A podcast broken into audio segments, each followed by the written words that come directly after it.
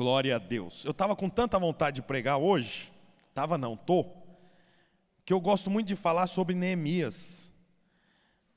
É, na realidade, eu gosto do, do o Velho Testamento. E você sabe, a Bíblia é um livro de história, você sabe, né, irmãos? A Bíblia é um livro de história.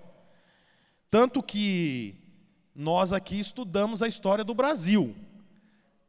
Lá em Israel é a história de Israel. Então os alunos estudam sobre Abraão, Isaac, Jacó na escola. Porque a Bíblia é um livro de história. Você já sabe, eu já expliquei aqui em algumas ocasiões, que Israel era uma única nação, que tinha um único rei, que era Yahvé. Falei isso semana passada.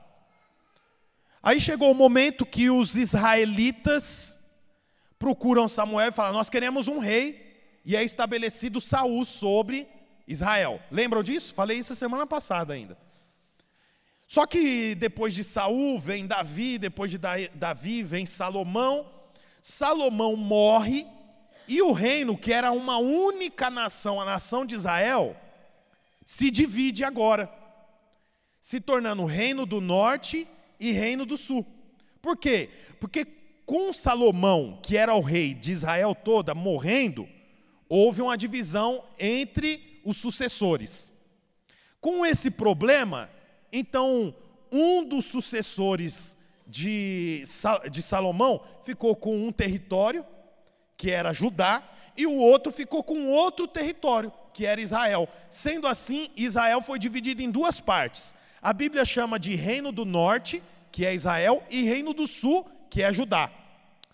Toda Israel era formada por doze tribos, que eram os filhos de Jacó, que era Israel. Lembra? Jacó, chamava Jacó, teve o nome transformado, mudado, agora ele se chama Israel. Ele tinha doze filhos, essas 12, esses doze filhos constituíram as doze tribos que constituem a nação de Israel que tem como nome o nome do patriarca, que é Jacó, que se transformou em Israel. Deu para entender? Até aqui tudo bem? Então, doze tribos. Com a morte de Salomão, o reino foi dividido. O reino do sul, que é Judá, ficou com duas das doze tribos. E o reino do norte, que é Israel, ficou com dez das doze tribos. Deu para entender até aqui, irmãos? Bom, o reino do norte, que era Israel, num período de 209 anos, teve 19 reis. Tá bom? Vou falar devagar para você ir processando. O reino do norte, que era Israel, teve 19 reis num período de 209 anos. Dos 19 reis, nenhum fez a vontade de Deus. Olha que curioso. Foram todos maus reis aos olhos do Senhor. Bom, o reino de Judá, que se chama Reino do Sul, não aprendeu a lição com o reino do norte. E também foi estabelecido reis que não fizeram a vontade de Deus. O número total de reis sobre Judá foi 20. 20 sobre Judá e 19 sobre Israel, que não fizeram a vontade de Deus. Sobre o reino de Judá, alguns fizeram, mas é, por pouco tempo se perderam no meio do caminho. Aí a Bíblia mostra para a gente aqui que o que, que acontece? Deus é misericordioso. Mas você sabe, nós pais somos misericordiosos também. Mas tem hora que a gente precisa corrigir os nossos filhos, não é assim? Você fala uma, fala duas, fala três vezes, aí depois você precisa dar uma varada, você precisa cortar alguma coisa, alguma coisa você precisa fazer. Foi assim que Deus fez também.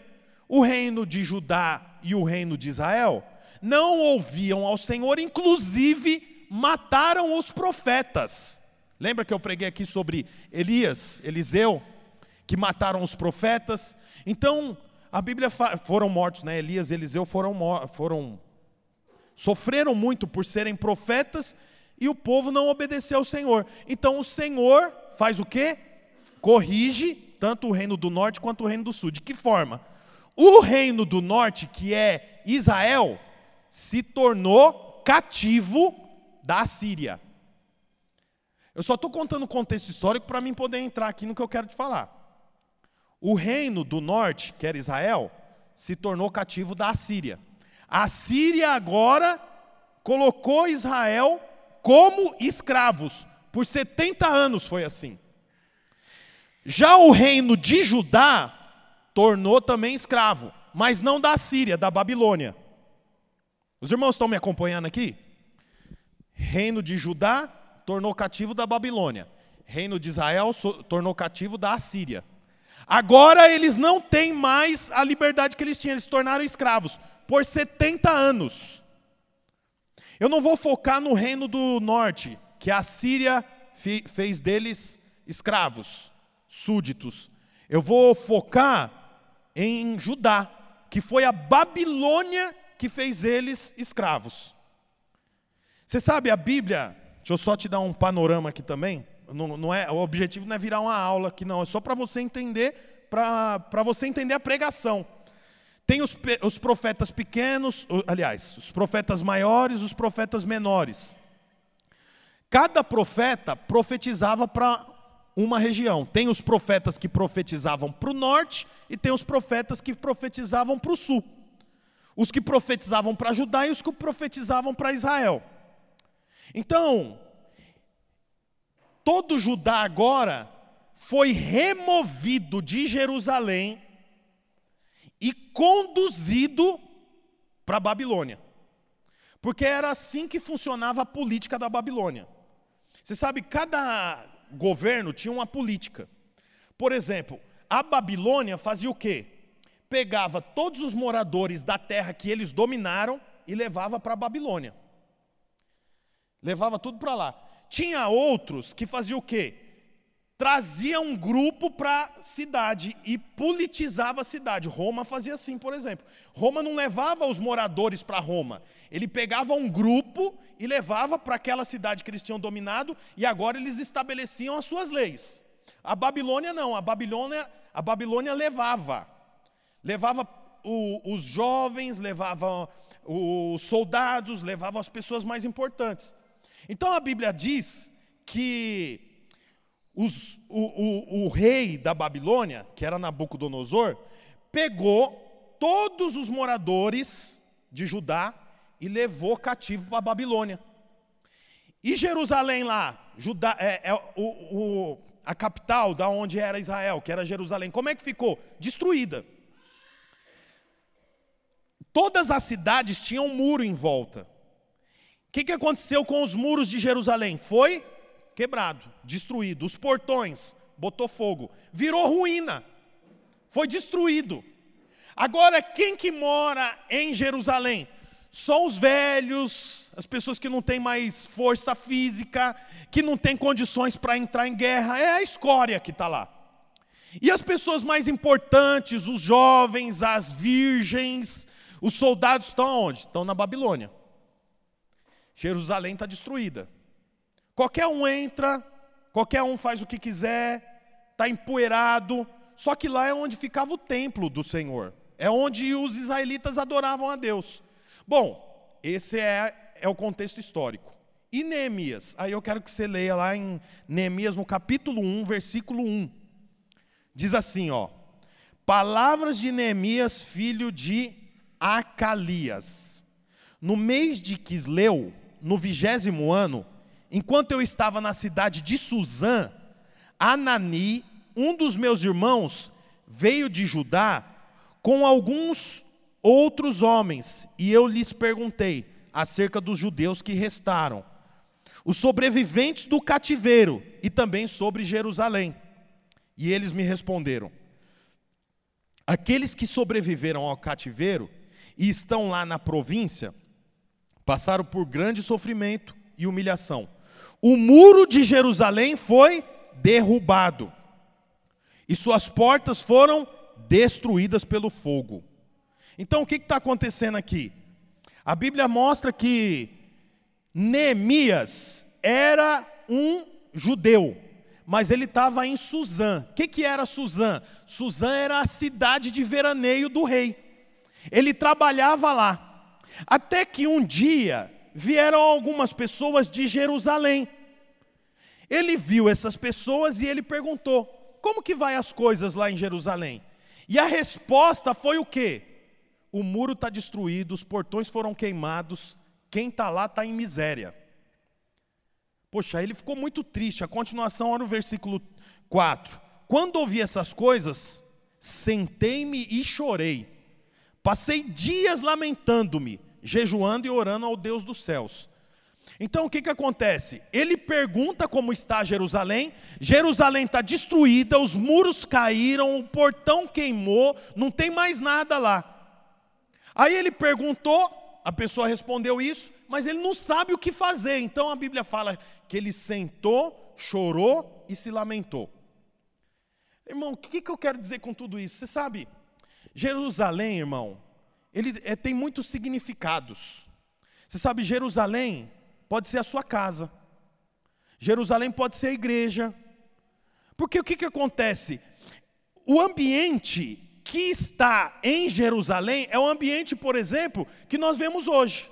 Qual que é o ambiente de Jerusalém? Os muros foram destruídos. Muro serve para quê, irmãos? Trazer segurança, para guardar. O portão abre e fecha para quem vai entrar, e para quem vai sair. O portão destruído, entra quem quer, sai quem quer. Quer dizer, o inimigo pode entrar a hora que for. Você sabe, hoje tem muitas famílias que estão tá desse jeito aqui, como os muros de Jerusalém. Foi destruído. Não tem autoridade. Pais sem autoridades em casa. Mães sem autoridade. Não tem um ambiente saudável. Você sabe, Jerusalém estava coberto de pó. Jerusalém estava destruído, não tinha mais nada lá. Eu acho curioso porque Neemias, que era um profeta, mas estava trabalhando como copeiro, você vê que interessante. Neemias era profeta, mas nem ele sabia. Ele estava trabalhando como copeiro do rei. Aí a Bíblia fala que ele encontra essas pessoas e pergunta: como vai as coisas lá?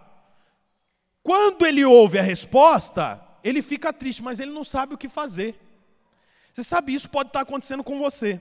Você olha para sua casa, o casamento não está bom, os filhos com problema, o relacionamento com o seu pai é ruim, o relacionamento com a sua mãe é ruim, o relacionamento familiar é péssimo, e você olha e fala: tá, eu sei disso tudo, mas o que, que eu faço?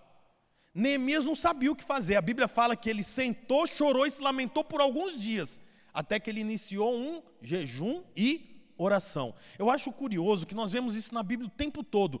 Quando homens de Deus não sabiam o que fazer, eles recorriam ao jejum e à oração. Pode ver. A Bíblia fala que foi assim com Elias. Elias não sabia o que fazer, ele jejua. Eliseu não sabia o que fazer, ele jejua. Jesus acaba de assumir o início do ministério dele. Ele foi batizado, acabou o batismo, o que, que ele fez? 40 dias de jejum e oração. Por quê? Porque quando você não sabe o que fazer, irmão, homens de Deus, mulheres de Deus, recorrem ao jejum e à oração. E é impossível você saber o tempo todo o que você tem para fazer. Tem hora que você não sabe como é ser um bom pai. Quantos pais tem aqui? Pai, pai. Levanta a mão. Você sabe o tempo todo como ser um bom pai? Não. O que, você tem que fazer? Recorrer ao Senhor. As mães, você sabe o tempo todo como corrigir o seu filho? A melhor forma, o melhor momento, de que forma fazer, aonde fazer? Você não sabe. Algumas mães têm filhos com necessidades especiais, você sabe? Não sabe. Como que eu faço? Não adianta recorrer para a rede social. Não adianta recorrer sempre para livros de autoajuda. Como que eu recorro? A Bíblia mostra para nós que homens que estavam passando por dificuldade recorreram para o jejum e para a oração. Por quê? Porque jejum e oração, irmãos, olha aqui para mim. Jejum e oração é coisa de gente humilde é coisa de gente que sabe que depende do Senhor. Só ora e jejua quem depende de Deus. A maior marca de alguém que depende do Senhor é alguém que ora, é alguém que jejua, alguém que busca o Senhor. A Bíblia mostra aqui para nós que Neemias não sabia como fazer. Ele estava em Suzã, Suzã era o litoral, ele servia ao rei. Aqui o rei já não era mais o rei da Babilônia. Por quê? Porque a Babilônia foi vencida pelos medo-persas. Agora, quem é o rei aqui é o rei Ciro. E o rei Ciro já não era a mesma política da Babilônia. A política da Babilônia é tira todos os moradores e traz para dentro da Babilônia. Tanto que você vê Daniel, Sadraque, Mesaque Abidenego. Por quê? Porque eles foram levados para a Babilônia. O rei Ciro, que é rei sob os Medo-Persa, é diferente. Ele faz aquele formato, ele manda as pessoas para aquela região e ele deixa os moradores continuar morando onde está e ele emprega lá as leis, a política dele. Então a Bíblia diz que Neemias não sabia o que fazer e ele orou. Quando ele estava em oração, ele vai servir o rei, que ele é copeiro. Quando ele leva as coisas para o rei, o rei olha para ele e fala: Parece que você está triste. Aí ele fala: Eu estou triste mesmo. O que, que aconteceu? Aí Neemias fala: Como é que eu vou ficar feliz se Jerusalém está com os muros destruídos e os portões queimados e os moradores que estão lá estão vivendo mal? O rei falou assim: O que, que você precisa? Ele falou: Precisava de ir para lá. Ele falou: Então vai, pode ir para lá. Eu acho curioso o poder que tem a oração. Como que um rei vai perceber um copeiro com a cara triste, gente? Rei! O homem é, é o, é, é, o rei do, dos Medo-Persa. Medo-Persa é dois reinos. É um negócio gigantesco. Ele venceu a Babilônia. Ele tem lá, ele está em Suzã, cidade de veraneio, na praia. Ele está lá preocupado com cara de copeiro que está triste. Você vai para a praia, você fica de olho no porteiro? Alugou lá no Airbnb. Ah, vou para Porto Seguro. Aí você está lá, fala para o porteiro: Ah, estava indo para a praia, mas reparei seu rostinho triste. Você está aí de sunga, querendo ir para a praia, comer milho com manteiga, água de coco, não é assim? Aí a Bíblia fala que ele estava sentado na mesa, olha e fala: Você está triste. Quem que fez ele perceber que Neemias estava triste, irmão? Você vê que o Senhor faz a coisa acontecer. Mas por quê? Porque Neemias gastou tempo de oração. Oração é uma arma nossa. Nós, a gente ora pouco. Ora ou não ora, irmãos? Fala a verdade. Nós oramos pouco. Você sabe, nós estamos na campanha de jejum e oração. Essa palavra é bem propícia para esse tempo. Essa semana que nós estamos entrando é a última semana de campanha de jejum e oração. É engraçado, irmão, que nós oramos aqui, nós reunimos das 8 às 9 e meia. E você sabe, quando nós estamos orando, é inevitável que tem hora que acaba o que você está orando. Não acaba. Você está aqui, Senhor, Deus, eu te peço, em nome de Jesus, que o Senhor possa guardar minha família, Deus, minha filha novinha, minha esposa, oh Jesus, meus dois filhos, abençoa. E você vai orando, orando. Daqui a pouco você já, oh Deus, que tu és, oh Sim, tu sabes, oh, oh Deus abençoa, Senhor. Aí você fala, como é que eu vou orar? Tem hora que acaba a palavra. Mas irmão, você acha mesmo que o que você fala tem poder para alterar o que Deus vai fazer? Você acha? Você acha assim que o Senhor está lá olhando e fala assim: ah, tá, orou, agora eu vou fazer? Não, não é a oração, é mostrar dependência. É isso que muda. O problema é que a gente não ora porque falta palavra, e falta mesmo, falta tanta palavra, que nem quando tem palavra é o suficiente, porque a Bíblia diz que o Espírito intercede por nós. Por que, que o Espírito intercede por nós? Porque nós não damos conta nem de interceder. A Bíblia diz assim: que o Espírito intercede por nós com gemidos inexprimíveis. Quer dizer, não é o que você fala, aí Deus fala, oh, que oração mais bem elaborada, hein? para anjos, anjos. Vem aqui, vem aqui. Você percebeu ali? Nossa, ele colocou plural em todas direitinho. Olha ali como é que chora quando ora. E como é que eu não vou abençoar um, um homem que chora orando desse jeito? Você vê, quando fala não parece até piada.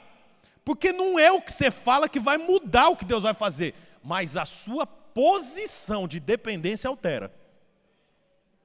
A sua postura de dependência altera. Irmão, Neemias é praticamente escravo. Ele nem sabia que era profeta. Ele ganhou aqui ó, um livro da Bíblia com o nome dele. Quem era ele? Um, servia. Ele servia. Servia água, servia. Na verdade, Neemias, estou falando profeta, mas ele não é profeta, não, viu, irmãos? Ele é livro histórico. Mas você vê, a Bíblia fala que, ele não, não era ninguém, mas ele ora, e quando ele ora, o rei percebe. Irmão, deixa eu te falar uma coisa. Você quer Quem aqui quer um aumento no salário? Levanta a mão. Deixa eu te falar uma coisa. Com exceção daqueles que são empresários, comerciantes, ora ao Senhor e o Senhor vai fazer o seu patrão te perceber. Ele vai falar: Nossa, olha aí, ó, vou te dar um aumento. Sem você pedir, por quê? Porque o Senhor tem poder para fazer isso. Mas eu mostro a minha dependência para o Senhor. Quem depende, ora. Quem depende, ora. Neemias orou. Aí a continuação do texto. A Bíblia fala que a informação chega para Neemias, ouça isso. A informação chega para Neemias. Agora que Neemias tem a informação, ele precisa fazer alguma coisa. Quando eu falo informação é por quê? Porque lembra que eu falei? Ele perguntou: "Como é que vão as coisas de Jerusalém?" Aí a pessoa falou: Tá, a Jerusalém está com os muros destruídos, o portão queimado, e o povo que mora lá está vivendo muito mal. A informação chegou. Agora ele tem que fazer alguma coisa. Ele não sabia o que fazer, então ele ora. Chora, se lamenta e ora. Você sabe, eu quero falar até um pouquinho com os pais aqui. Às vezes, a sua esposa fala alguma coisa para você sobre o seu filho. Ó, precisa conversar com, com o Juninho.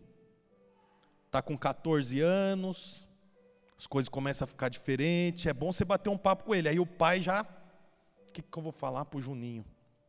Vou ensinar o que para o Juninho? O que, que tem que falar? Aí a esposa fala: fala com ele sobre aqueles assuntos. Conversa com ele sobre aquelas coisas. Aí ele fala: nossa, o que, que eu vou falar? Não sabe o que fazer. Irmão, deixa eu te falar uma coisa. A informação chegou para você, você tem que fazer alguma coisa. Não tem jeito de não fazer nada. Nem que seja orar por um período. Chora, lamenta, mas vai orar. Fala, Senhor, eu preciso conversar com o Juninho. Senhor Jesus, minha filha está com 11 anos, 12 anos. Agora ela vai ter a primeira experiência dela com a menstruação. O que, que eu tenho que fazer? Você tem que fazer alguma coisa. É a sua Jerusalém. Você vai deixar Jerusalém com os muros caídos, com o portão queimado. Você sabe, ele fala muro caído e portão queimado, por quê? Porque o portão, irmão, era o símbolo do estabelecimento das leis. As pessoas eram julgadas no portão. Você vê no Velho Testamento, algumas coisas era julgada fora do portão. Você já viu isso? E foi levado para fora do portão de Jerusalém. Por quê? Porque o portão tinha uma espécie de juiz lá. E ele mantinha a ordem dentro da cidade. O portão foi, foi queimado, não tem ordem. Você sabe por que tem um monte de família sem ordem? Porque o, chegou a informação para o pai, chegou a informação para a mãe, mas eles não sabiam o que fazer. Aí não sabia o que fazer, fez o quê? Nada. Você não sabe o que fazer? Senta, chora, se lamenta. Que droga, que... ontem eu me lamentei, mas que raiva que me deu. Eu tenho um jardim na minha casa, para mim é desse tamanho o jardim. Aí eu achei um cartão no. no... eu nem sei porque eu estou falando isso. Um cartão lá. Falei, deixa eu ligar para o cara vir aqui. Aí o cara ligou, ah, 120 reais. Falei, então pode fazer. Só que eu estava aqui na igreja, ajudando meu pai para pôr o neon lá. Quando eu cheguei lá, o cara falou: Ó, oh, sua esposa falou para mim pôr adubo aí também. Falei: Ah, tá bom. Ela também mandou colocar um veneno, chama mata-mato. Tá bom. Inclusive aqui começou, eu falei: Tá, quanto ficou? 415 reais. De 120 é o que. Ele falou assim. Aí ele falou: Lá na frente tem não sei o quê, a gente fecha em 450. Você quer? Eu falei: Cara, eu quero que você vá embora. Falei desse jeito: Vai embora.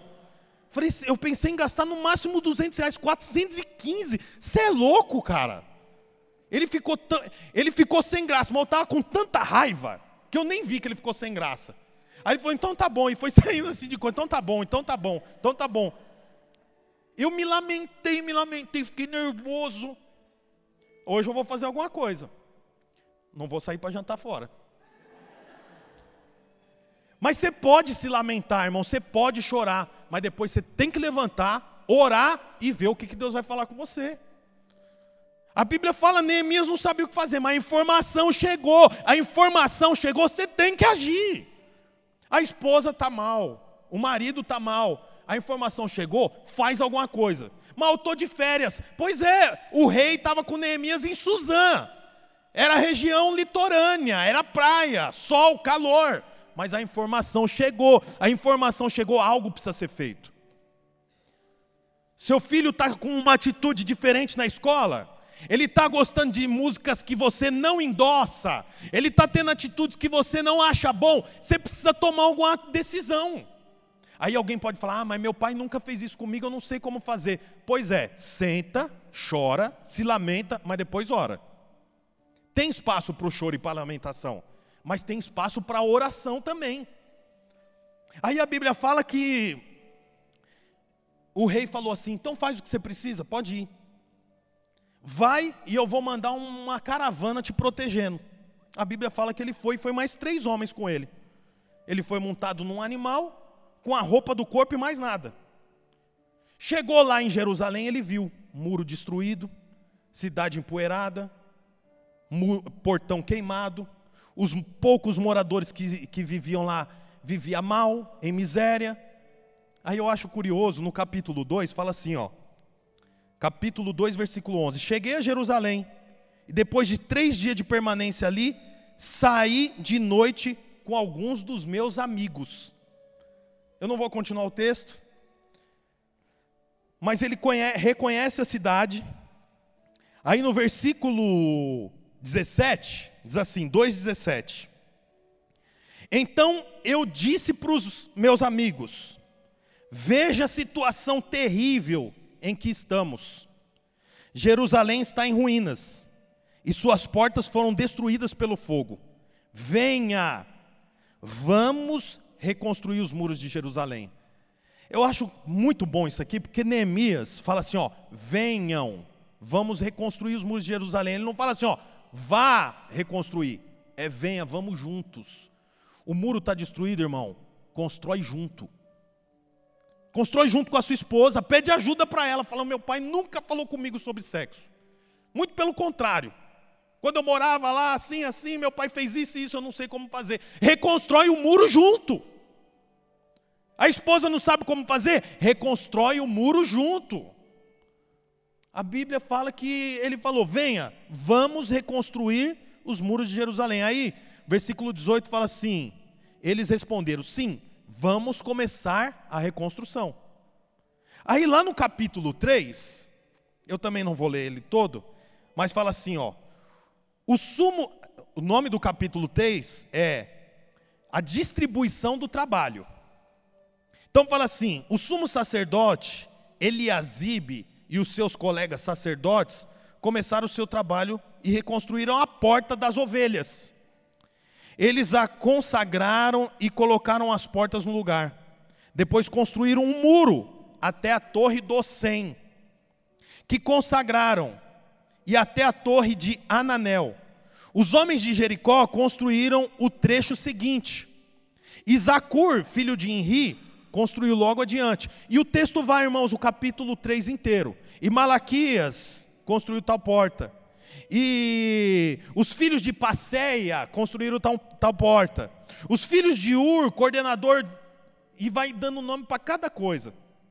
Você sabe por que, que muitas vezes o muro não é reconstruído da sua casa, o muro da igreja não é reconstruído, porque não tem liderança, não tem ordem. Tudo, irmãos, olha aqui para mim, tudo que vai crescer precisa ter liderança. A sua casa precisa ter liderança. Os homens não, a Bíblia não chama os homens de sacerdote por acaso. O sacerdote é responsável pela sua casa. Ele é responsável por cobrir a esposa com oração. Ele é responsável por cuidar dos filhos. A liderança. Quem escreveu esse, no, esse, livro foi Neemias. Ele cita o nome de cada um, sabe por quê? Porque todos eram importantes para ele. Ele sabia o nome. Você da casa é, é, da casa de é, Mesulão, você vai construir essa área aqui, ó. Você aí da casa de Ananias, ele sabia o nome de todo mundo. Todo mundo é importante. Havia liderança, havia ordem, havia cooperação. Você quer construir os muros da sua casa, irmão? Você quer construir os muros do relacionamento familiar? Precisa de ter liderança. A informação chegou, você tem que tomar alguma decisão. Não tome decisão sozinho, junta com a família. Traz o seu filho para perto, a sua filha para perto. Você sabe esse livro que nós estamos lendo? Eu estou falando do capítulo 14, é da campanha. Hoje nós encerramos a segunda semana. E a segunda semana nós falamos sobre Conectados com a Família. O nome do livro é Conectados. Tem só mais 10 livros desses para vender. Custa 20 reais, depois eu queria que você adquirisse ele. Nós vamos falar sobre mais sete capítulos até domingo que vem. Essa última semana nós falamos sobre conectado com a família. A partir de amanhã nós começamos a falar sobre conectados com o propósito de Deus. Você quer conectar com a família? Há necessidade de que haja uma liderança na sua casa. O que, que pode assistir, o que, que pode falar, até que hora pode, como faz, como funciona, quanto nós gastamos, o que, que eu estou comprando. O problema é que não há liderança e cada um faz o que quer. Chega em casa, comprou. Comprou onde? Aonde você faz? O salário é meu. Eu trabalhei. Como assim o salário é meu? Não existe isso. É uma família. O salário é do marido e da mulher, é junto. Eu sei que tudo isso que eu estou falando é bobagem. Oh, perdão. É bobagem não. É já de conhecimento de todos. Mas às vezes tem alguém aqui que não sabe. E é importante nós falarmos sobre isso. A Bíblia mostra aqui para nós, olha o capítulo 3, versículo 12. Salum, filho de Aloés, governador da outra metade do distrito de Jerusalém, fez os reparos do trecho é, seguinte com a ajuda das suas filhas. As filhas ajudaram a levantar muro. Irmão, as mulheres, as meninas. Sabe por quê? todos estavam envolvidos. Na edificação da sua casa, todos têm que estar envolvidos. Eu poderia muito bem pegar essa palavra para trazer para a realidade da igreja, mas hoje eu quero falar sobre a sua casa, sobre a sua família. Os seus filhos ajudam a edificar a sua casa. As suas filhas, a Bíblia fala que as meninas edificaram um muro com cimento. Naquela época o tijolo não era pequenininho, não, era rocha, era pedra. A coisa era grande. Não dava para fazer, era as mulheres ajudaram. Sabe por quê? Todos têm que estar envolvidos na edificação do, dos muros da casa. Eu tinha a, a célula na minha casa, há mais ou menos um mês e meio, dois meses, nós levamos a célula para outra anfitriã. E nós tínhamos as possibilidades de alguns anfitriões, ela me procurou e falou assim: Pastor, eu queria que a célula fosse na minha casa. Porque os meus filhos precisam saber que eu tenho uma rotina na igreja. Eu achei isso tão tremendo. Porque ela tem dois filhos adolescentes. E adolescente, você já sabe, você já foi adolescente. Ela falou: eles precisam saber que a, a vida com Deus é séria. Que eu trago as pessoas para dentro da minha casa para adorar a Deus. Sabe o que, que é isso? Isso é edificar um muro e colocar os filhos para colocar pedra. Primeiro dia da célula, eu cheguei lá, falei, preciso de uma tomada. Aí um menino dela já quer a tomada, pastor, não sei o quê. Por quê? Porque está envolvido. Ah, eu vou para o culto, mas assim, meu filho não para quieto, então eu deixo ele na casa dos avós. Eu não faça isso, irmão. Ajusta com o seu filho. Ensina com ele. Por quê? Porque ele precisa entender. Eu falei para os irmãos: traga as crianças na oração. Atrapalha? Atrapalha. Mas é importante que eles estejam vendo a rotina de oração. É importante que eles vejam o pai assim, ó, ó. Ele não entende nada, mas às vezes o pai nem está orando, mas está assim, ó.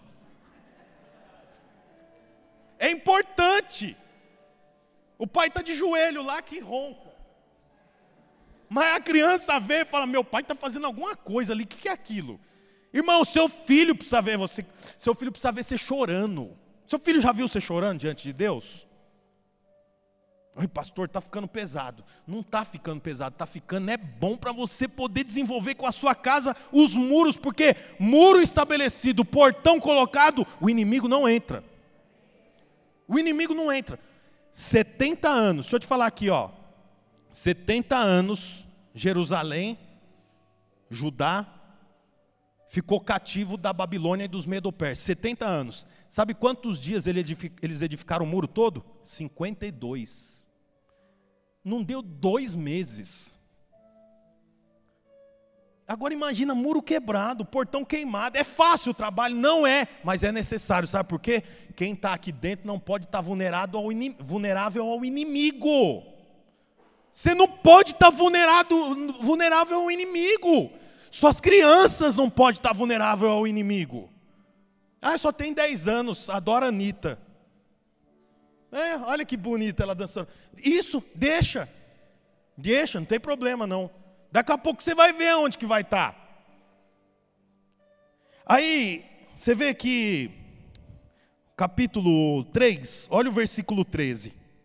A porta do vale foi reparada por Anum e pelos moradores de Zanoá. Eles a reconstruíram e colocaram as portas, os ferrolhos e as trancas no lugar. Também repararam 450 metros do muro. 450 metros é quase meio quilômetro de muro. Essa família aqui reconstruiu. Até a porta do esterco. A porta do esterco foi reparada por Malquias, filho de Recabe. Por que, que eu estou lendo esses dois versículos? Porque aqui registra uma família que reconstruiu 450 metros de muro. 450 metros, não é muro assim não, tá? Na cintura. É muro, muralha. 450 metros. O próximo versículo fala de outra família que fez o quê? Reconstruiu a porta do esterco. Irmão, porta de esterco. Mas a Bíblia registra os dois, sabe por quê? Porque todo trabalho é importante para a reconstrução. O pai tem um trabalho. Ele pode passar o dia trabalhando, chega em casa sujo de graxa, suado, com o salário no bolso. É um baita trabalho, não é? Sim ou não? Mas a criança que pega o sapato da sala e guarda no guarda-roupa também é um trabalho. Não é tremendo isso? O pai chega em casa cansado, porque trabalhou, teve que fazer hora extra, chegou, já tinha acabado o Jornal Nacional.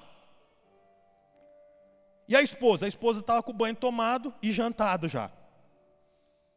O que, que passa na cabeça do homem? Eu faço tudo aqui. Trago o dinheiro, mas a mulher cuidou do filho o dia inteiro. Lavou a casa, limpou, passou roupa. Irmão, todo mundo é importante na edificação do muro. Isso aqui é que estabelece o muro. A Bíblia fala, os caras construíram 450 metros de muro.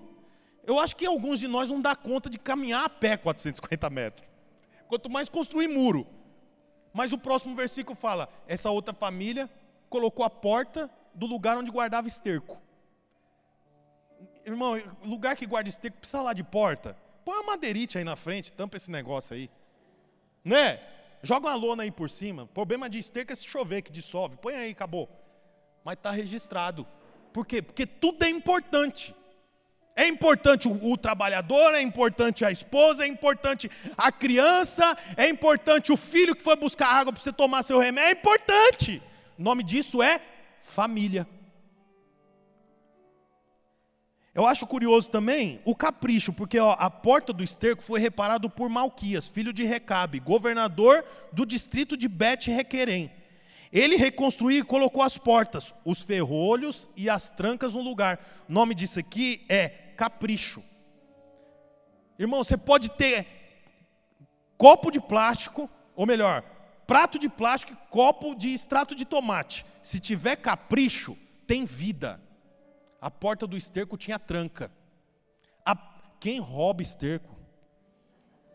Tinha ferrolho. Sabe o nome disso? Capricho, cuidado. Tudo que nós fazemos tem que ser com capricho. Eu gosto de chegar antes aqui, que eu, eu não dou conta de pregar e ver as cadeiras saindo do lugar dessa, de, da, do rejunte. Tem um rejunte aqui que marca. A impressão que dá é que não tem unção se não ficar na linha aqui.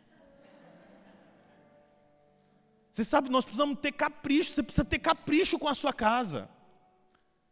Ah, é um sobrado, a gente acorda, daí ninguém arruma a cama, porque nós já vamos dormir de novo à noite.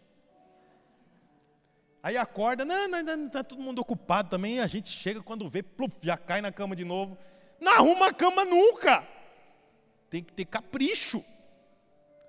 Não, ninguém passa roupa em casa. É porque vai sentar, vai sentar no banco do carro, sentou no banco do carro, enruga tudo tem que ter capricho, capricho com, com eu não tenho dinheiro, não tem dinheiro, mas você dá conta de comprar um, um negócio de pintar unha e pintar unha lá em casa sozinha, pra, faz.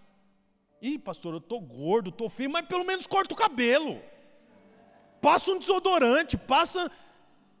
Ah, para que você está falando isso? Porque é para sua família estar bem, não tem nada a ver com a igreja, não. Você pode vir aqui do jeito que você quiser, mas irmão, você precisa ter capricho para se cuidar. Puxa, um brinquinho, quanto custa um brinquinho? Quanto custa um presto barba? Desodorante, avanço, Ted Machan. Talco, talco, irmão, talco. Resolva o problema dos seus pés. Capricho, você precisa ter capricho. Lavar. A, a casa pode ser chão, como chama? Chão batido. Mas se tiver capricho, dá vontade de ir na casa. Dá vontade de estar junto. Que em nome de Jesus você possa ser assim, sua família possa ser assim. Mas sabe de uma coisa? Tudo isso aconteceu, sabe por quê? Porque tinha comunicação. Neemias comunicava. Ele não deixava na cabeça da pessoa. Isso é o problema das famílias. Eu achei que você sabia. Você não passou a pegar leitinho? É, mas você não falou nada. Mas você não está vendo, você faz um mamá todo dia de manhã. Você não viu? Aí eu vi, mas achei que tinha outra guardada. Você não falou nada. Não tem comunicação. Tem que ter comunicação. Olha os alhos aí, ó, não triturou nenhum alho, aí você não pediu. Mas precisa pedir, nós não fazemos comida todo dia. Comunica. O que, que custa? Você manda um WhatsApp de piada todo dia. Manda assim, quando chegar em casa, corta o alho para mim. Resolve o problema, não resolve o problema? Sim ou não, irmãos? Resolve o problema. É o dia inteiro mandando corrente, que você tem um dia abençoado, com pomba voando, borboleta. Mas para falar assim, precisa passar 10 minutos antes na escola do menino, porque a professora quer conversar com você. Aí não sabe. O irmão vai buscar o filho, chega lá com 5 minutos de atraso, que está tudo bem. Chega lá, vem. Ué, sua esposa não te falou que era para você chegar antes? Não. Ué, você não me falou? Ué, mas para mim você já chegava antes. Mas como é que eu chego antes? Eu não sei. Comunicação. Isso aqui eu estou falando do vizinho lá, essas coisas acontecem direto lá tem que ter comunicação. Neemias comunicava, ele sabia o nome, aí ele chama. Depois você vê o capítulo 3, é até ruim de, de ler, porque Uziel, filho de Araías, Ananias, um dos perfumistas, é, é, cadê? Arumaf, ele sabia o nome, ele conversava, ele tinha contato. Quer construir muro, irmão, da sua casa? Você precisa conversar. Está ruim, está difícil, está com dificuldade, não está se encontrando, não está se identificando, conversa. Aí a Bíblia fala que a coisa começou a avançar. Aí olha o capítulo 4, e aqui eu já acabo mesmo. Fala assim, ó. Quando Sambalate soube que estávamos reconstruindo o muro, ficou furioso. Ridicularizou os judeus e na presença de seus compatriotas e dos poderosos de Samaria, disse: O que aqueles frágeis judeus estão fazendo? Será que vão restaurar o seu muro? Irão oferecer sacrifícios? Irão terminar a obra num só dia? Será que vão conseguir ressuscitar pedras de construção daquele monte de entulho e de pedras queimadas? Quem falou isso foi Sambalate. Olha o versículo 3: Tobias, o Amonita, que estava ao seu lado completou: Pois que construam, basta uma raposa subir lá para que o muro e as pedras desabem. Eu só vou ler até aqui. Quais os nomes que eu falei, irmãos? Sambalate e Tobias. Sabe no capítulo 2, quando o rei percebe o rosto de Neemias triste? Ele fala o quê? O que, que você precisa? Neemias fala: Eu preciso ir lá para Jerusalém. Ele fala: Então vai, e eu vou mandar uma caravana de segurança. Olha o nome de quem ia na segurança de Neemias, lá no versículo 10, 2:10. Sambalate, o Oronita e Tobias, o oficial amonita. Os dois que riram deles eram os dois que foram enviados para fazer a segurança. Capítulo 2. Logo quando eles saem de Suzã para ir reconstruir os muros, foi enviado esses dois. Quando eles estão reconstruindo, que as coisas começam a acontecer, os dois em cima dos seus cavalos riam e falavam: Ih, uma raposa. Uma raposa que passa aí derruba. Você vê que engraçado, no capítulo 2, Neemias tinha clareza de qual era o propósito dele. E ele saiu para cumprir o propósito. No mesmo capítulo, já é estabelecido quem seriam os seus inimigos. Quando você define o propósito, automaticamente já é definido os inimigos. Sabia disso? Assim que é estabelecido o propósito, o inimigo já se levanta. É automático. E eles a história do livro de Neemias é assim o tempo todo. Lá na frente, a Bíblia fala que eles começaram a ver a coisa avançando, eles marcam com Neemias em um lugar às escondidas para matar Neemias. Neemias fala: Não, eu sei que eles estão mal intencionados, não vão em lugar nenhum. Porque é esse o plano do diabo: destruir a liderança, porque assim o muro não é estabelecido. Se o muro não é estabelecido, a cidade fica vulnerável para o ataque do inimigo. Um pai e uma mãe fragilizado é filhos com a porta aberta para o inimigo. Um pai e uma mãe que não está alinhado é a porta aberta para o inimigo entrar na casa, para tocar as finanças. Mas você sabe, no final, irmãos, 52 dias, os muros estavam construídos, os portões estabelecidos, e a partir dali, Jerusalém voltou a ser o que era. Eu quero dizer uma coisa para você: estabelecer família é o maior desafio que tem, irmão. Não é fácil estabelecer família, mas o Senhor dá para você todas as ferramentas necessárias. Todas as ferramentas necessárias. O Senhor já te dá todas as ferramentas para você estabelecer sua família, para você estabelecer sua casa, para você cuidar da sua família, para você cuidar da sua esposa. De repente você não tem filho, mas você tem esposa, tem um marido. Você não é casado, mas você tem seus pais. Você vai estabelecer família no futuro. Você vai casar. Que em nome de Jesus você tenha clareza que os inimigos são levantados, mas os muros são levantados e a sua casa é guardada pelo Senhor. Queria que você ficasse de pé.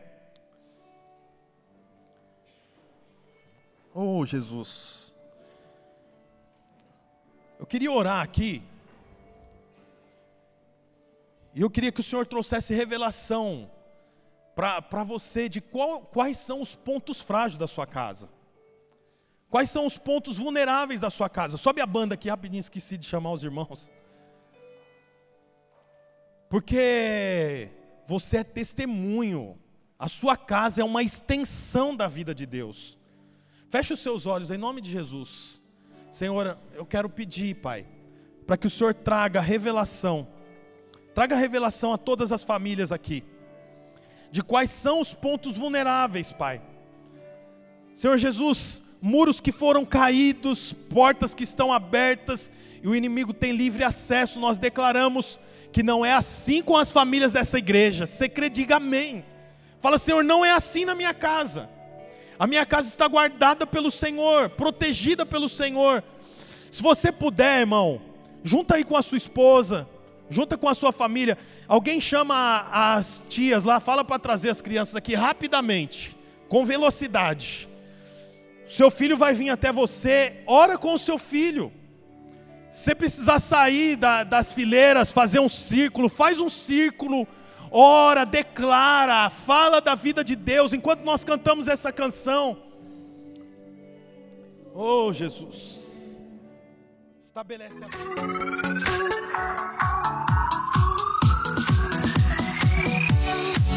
Olá, você acabou de escutar mais uma de nossas pregações.